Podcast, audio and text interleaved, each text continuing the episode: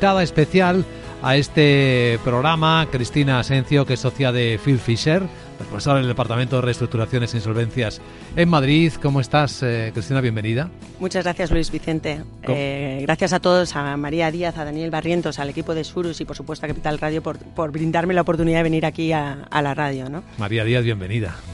Encantada, como siempre. Y Daniel Barrientos también. Ya se ha saludado a Cristina. Os saludan también nuestros oyentes en esta serie de programas en los que estamos arrojando mucha luz, mucho conocimiento que esperamos sea muy útil para los empresarios. Especialmente para los pequeños y medianos empresarios que suelen estar bastante distanciados de esta información tan importante para su vida, para reaccionar a tiempo y evitar problemas mayores. Bueno, pues eh, ¿Qué puede hacer cualquiera de nuestros oyentes que tenga una factura impagada? Por empezar por algún sitio. Pues mira, gestión del cobro, gestión del cobro y gestión del cobro. Y esto lo dice todo y me explico un poquito. Gestión del cobro pasa por, antes de contratar con una nueva empresa, asegurarnos de que esa empresa es una empresa solvente. Y esto lo podemos eh, tener muy claro accediendo al registro mercantil, analizar las cuentas anuales que estén depositadas en el registro mercantil. Si esa empresa no tiene las cuentas anuales depositadas, pues ya primera alerta que podemos tener ahí. No, no dejemos, por ejemplo, acumular facturas encima de la mesa. El otro día me llegó al despacho a Fiel Fisher una comunicación de créditos de un acreedor que tenía 300 facturas. Esto no lo podemos consentir. O sea, 300 facturas son muchas facturas. ¿no? Entonces ahí hay que hacer gestión del cobro, reclamar eh, extraprocesalmente esas facturas, preconstituir prueba, eh, para en su caso reclamarlo judicialmente y hay mecanismos para controlar esta situación. Podemos acudir a los ficheros de morosidad para ver si es una situación puntual o no, o este deudor está dejando de pagar al resto de acreedores. Podemos establecer alertas en el Boletín Oficial del Estado que nos permitan tener conocimiento de lo que se esté publicando en el Boletín Oficial del Estado respecto de esa empresa en cuestión.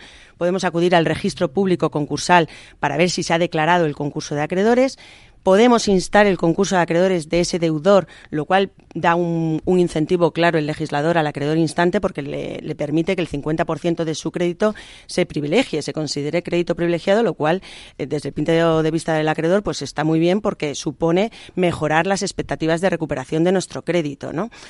incluso en un escenario de crédito de concurso necesario, eh, nosotros podemos también instar en el concurso voluntario, perdón, podemos comunicar nuestro crédito. Debemos comunicar en tiempo y forma el, crédito a la administración concursal.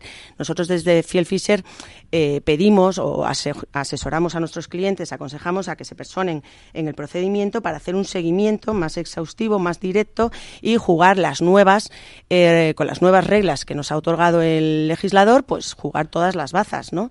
Las nuevas cartas con las que tenemos. ¿Y esto qué significa? Pues nos vamos a personar en el procedimiento concursal, vamos a comunicar el crédito, vamos a asegurarnos de que el crédito esté reconocido en el informe provisional, en los textos definitivos, pero también si el deudor presenta una propuesta de convenio, pues vamos a poder analizar esa propuesta de convenio, ese plan de viabilidad, ese plan de pagos y ver, pues hacer alegaciones. Incluso si el deudor presenta una venta de unidad productiva, una oferta de venta de unidad productiva, podremos hacer alegaciones a esa, con respecto a esa oferta de, venta de unidad productiva. Bueno, está claro que se pueden hacer muchas cosas, Cristina. Nos haces una introducción perfecta, pero está cambiando la ley. Imagino, María, que nos preguntamos cosas de los cambios que nos trae el procedimiento, ¿no? Las posibilidades sí, de cambio. claro que sí hoy Cristina nos presenta un tema muy específico y además que puede afectarnos a cualquiera, es, eh, muy interesante.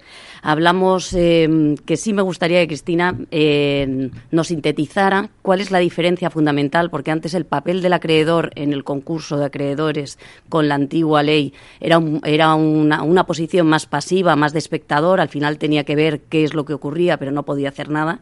Ahora mismo con la nueva norma, y ya nos estabas identificando pues algunos cambios, eh, tiene otras herramientas donde puede tener esa posición más de más protagonista o más activa y sí que nos compares esa diferencia para que veamos cuál es la actualidad de esa posición, ¿no?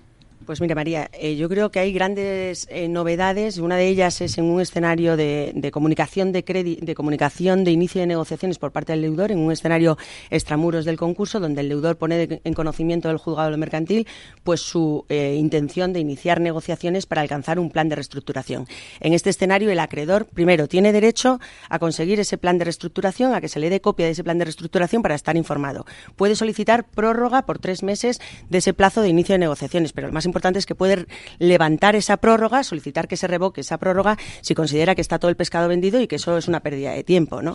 Puede nombrar a un experto en reestructuraciones, solicitar el nombramiento de un experto en reestructuraciones que ayude a todos los acreedores y al deudor a llegar a una negociación exitosa. Y lo que es más importante, puede proponer un plan de reestructuración asesorado pues, con profesionales que le ayuden a establecer un plan de reestructuración exitoso, porque no cualquier plan de reestructuración eh, va a funcionar. ¿no? Eso en un escenario extraconcursal, por decirlo así. En un escenario concursal, pues cuando, cuando el deudor solicita el denominado concurso express, ¿no? Lo, explico brevemente para los oyentes, solicito la declaración y conclusión del concurso en unidad de acto, ¿no? Y antiguamente, antes, vamos, los mercantiles, pues venían declarando la conclusión, en la mayoría de los casos, de esos concursos, muchas veces sin nombrar siquiera al administrador concursal, ¿no? Ahora, el propio legislador se ha dado cuenta que eso era una regulación demasiado automática y quizá un poco desprotegido daba el acreedor, y ahora le da la llave al acreedor y le dice, oye, si tú quieres, te puedes personar en el procedimiento y solicitar el nombramiento del administrador concursal. Nosotros desde Phil Fisher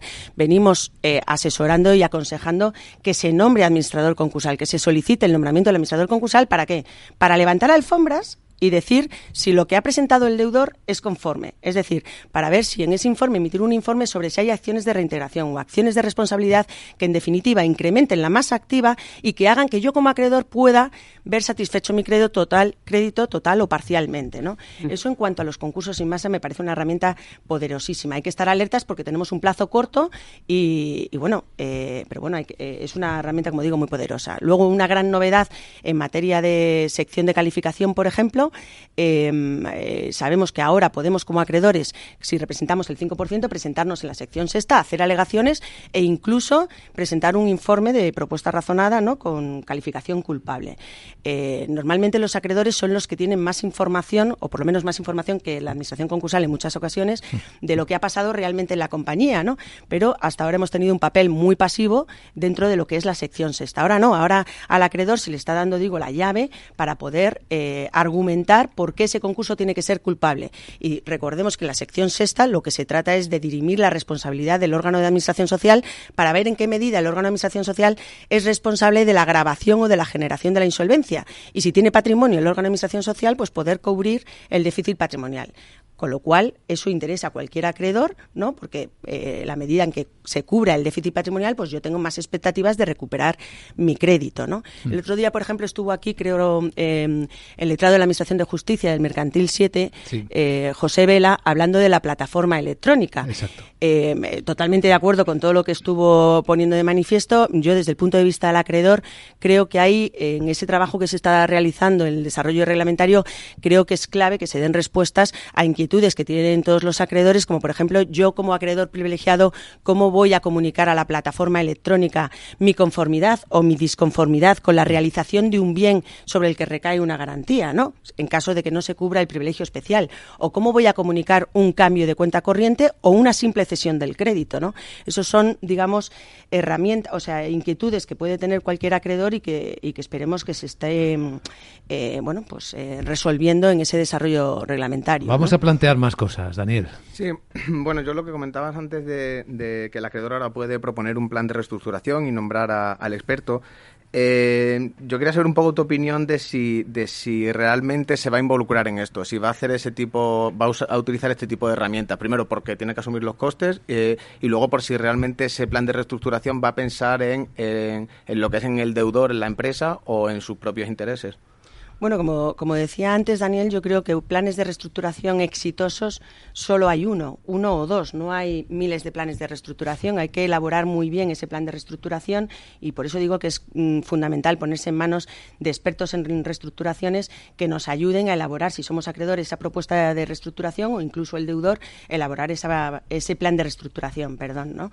Em, eh, yo creo, yo estoy convencida y, y lo estamos viendo en grandes compañías sobre todo, que se están proponiendo planes de reestructuración. Lo que pasa es que tenemos una legislación pues relativamente reciente. Tenemos la huelga de los letrados de la Administración de Justicia que están paralizando, eh, desgraciadamente, pues toda esta situación y Mucho, que ¿eh? muchísimo. Se o sea, suma al, al, al periodo de paro anterior. Claro, Además. entonces pues todavía no podemos visualizar mm, eh, como corresponde, ¿no? Pues eh, si esto se está, está teniendo realmente una, una aplicación práctica, pero sin duda es una herramienta muy poderosa que está a disposición de acreedores y deudores para evitar un escenario concursal. Yo todo aquello que sea eh, adelantar el papel, digamos, adelantar las herramientas y adelantar la situación y coger el toro por los cuernos desde el primer momento, pues va a ayudar a que, Positivo, el- claro, es positivo, salvamos la empresa, puestos de trabajo y en la medida de lo posible yo, acreedor, puedo ver satisfecho mi crédito. Esto ¿no? funciona igual que una enfermedad, ¿no? Cuanto antes intervingas, cuando la pilles,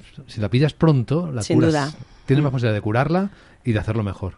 Sin duda. Por eso digo que eh, nuestro papel como acreedor pasa por la gestión del cobro incluso antes de contratar con la propia empresa, asegurándonos de que la empresa con la que estoy contratando es solvente. Y eso es tan sencillo como ir al registro mercantil y analizar la situación económico-financiera de la compañía. Lo que pasa es que en el registro pues son datos a veces muy antiguos, muy pasados. Son Bueno, de pero dos ya, años antes. pero ya tienes ahí un indicio, ¿no? Ya es un mero indicio, correcto. Son las cuentas anuales depositadas del ejercicio anterior, pero mejor es eso que nada, ¿no?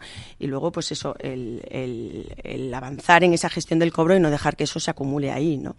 O sea que eh, yo creo que tenemos muchas, muchas cosas, eh, muchas herramientas, muchas eh, posibilidades de actuar. eh, nos las está poniendo encima de la mesa el legislador y lo que hay que hacer es personarse y ejercitar pues todas las actuaciones que estén en nuestra mano para hacer seguimiento de ese procedimiento en aras a recuperar nuestro crédito, sin duda. Una llamada a la acción, claramente. ¿Alguna cosa más, María? Sí, el, bueno, mm, el 90% de los concursos son de microempresas y personas físicas. Eh, antes nos comentabas, Cristina, que, bueno, pues existen herramientas ahora mucho más eficaces de- desde el punto de vista del acreedor. En el caso, mm, bueno, pues que al final la deuda no sea una gran deuda, mm, ¿recomiendas aún así actuar si, si un, de- un acreedor conoce que no se está, bueno, pues que la información que está presentando el deudor no es transparente o no es la realidad de la empresa? Vamos a ver, evidentemente todo hay que sopesarlo y ponerlo en la balanza, porque un acreedor que tenga un crédito mm, eh, pequeño, cuantitativamente hablando, ¿no? Pues a lo mejor no se puede permitir contratar a un abogado y a un procurador para personarse en el procedimiento y hacer ese tipo de seguimiento más cercano de, de, bueno, pues de analizar el activo, el pasivo, el informe, los textos definitivos, la propuesta de convenio, la unidad productiva, las acciones de reintegración, en fin, personarse en la sección sexta. Pero cuando estamos hablando de un acreedor que pueda ser un acreedor privilegiado, que pueda tener algún cuantitativamente un crédito eh, considerable, sin duda lo que hay que hacer es personarse en el procedimiento y desde el primer momento eh, estar muy pendiente y ejercitar las acciones que se te han- las herramientas que se te han puesto a disposición por parte del legislador, con el nombramiento de una administración concursal en aquellos en los concursos eh, express que nos dan ahora la oportunidad. Utilicémoslo, solicitemos administración concursal para que levante las alfombras y confirme, como digo, si lo que presenta el deudor es conforme, que nos diga si hay acciones de reintegración o acciones de responsabilidad que se puedan ejercitar. Por ejemplo, es fundamental eh, nombrar un experto en reestructuraciones también en una fase previa. ¿Para qué? Pues para que ese experto en reestructuraciones nos ayude a alcanzar un plan de reestructuración con el deudor y con el resto de los acreedores, porque el acreedor puede ser un acreedor profesional, entidad financiera o no. Entonces, eh, incluso siendo acreedor eh, profesional, eh, no está de más el nombramiento de ese experto en reestructuraciones y el asesoramiento de expertos de la insolvencia. Pues muy práctica esta mirada que agradecemos, que ha compartido con nosotros hoy Cristina Asencio, socia de Phil Fisher y responsable del Departamento de Reestructuraciones e Insolvencias de Madrid. Mil gracias por la Gracias claridad y la precisión, Cristina. Gracias a vosotros. Gracias Daniel Barrientos, gracias María Díaz y hasta